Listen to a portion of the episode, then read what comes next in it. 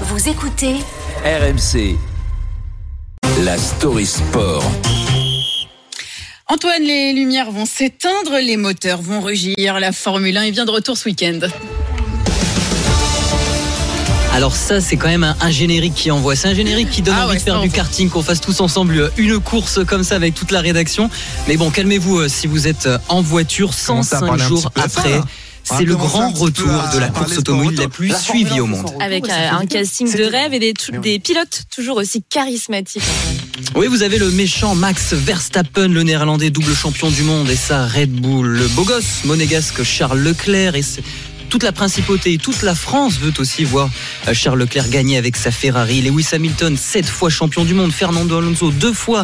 Les anciens, les vétérans du paddock, toujours en affamés euh, pour remporter un titre mondial. Et même le mulet moustache de Valtteri Bottas, le finlandais, qui fait fureur avec son nouveau style. Chaque écurie possède un pilote que le public peut aduler. Et cette saison, côté français, l'incroyable destin de deux Normands côte à côte dans une écurie tricolore. Esteban Ocon et Pierre Gasly. Les deux derniers Français vainqueurs d'un Grand Prix ces trois dernières années vont piloter ensemble pour l'écurie bleu, blanc, rouge alpine, avec même Zizou comme ambassadeur pour faire monter la sauce. Gasly et Ocon, amis, ennemis, adversaires durant leur enfance. Mais bon, les animosités sont de côté pour l'instant avant de retrouver la piste à Bahreïn. Ça fait 21 ans qu'on se connaît maintenant, on, va représenter nos couleurs au plus haut niveau euh, partout dans le monde avec un constructeur français et je pense que c'est vraiment une, une très belle histoire qui va commencer. Voilà, il y, a un- il y a un bel engouement, euh, bien sûr, en France. On est un peu l'équipe de France euh, en F1 contre les autres. Donc, euh, ouais, c'est beau. Et euh, j'espère que voilà, on aura du succès ensemble.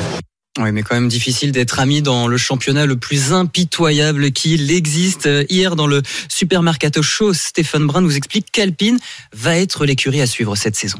Ils vont avoir les yeux braqués. Le marketing énorme, storytelling fantastique. Tout le week-end, on va, s- on, on va s'intéresser à Ocon, Gasly. Qu'est-ce qui s'est passé? Est-ce qu'ils vont respecter les consignes? Marketing. ça, va Ouais. être, ça va être un feuilleton fantastique. La première embrouille, Ocon, Gasly. Ah, attention, Gasly, on l'a dit de, de pas passer. Finalement, il est passé. De toute façon, il y Ça aura va des nous faire- embrouilles. Ça hein, va nous faire la saison.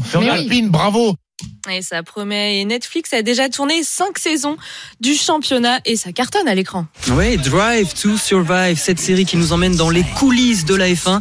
Et c'est génial à regarder. Même quand on n'est pas expert, on le devient. Dès la première saison diffusée en 2019, les audiences télé ont augmenté de 19%. Début de la grande bataille dimanche avec le premier Grand Prix de la saison à Bahreïn, la course.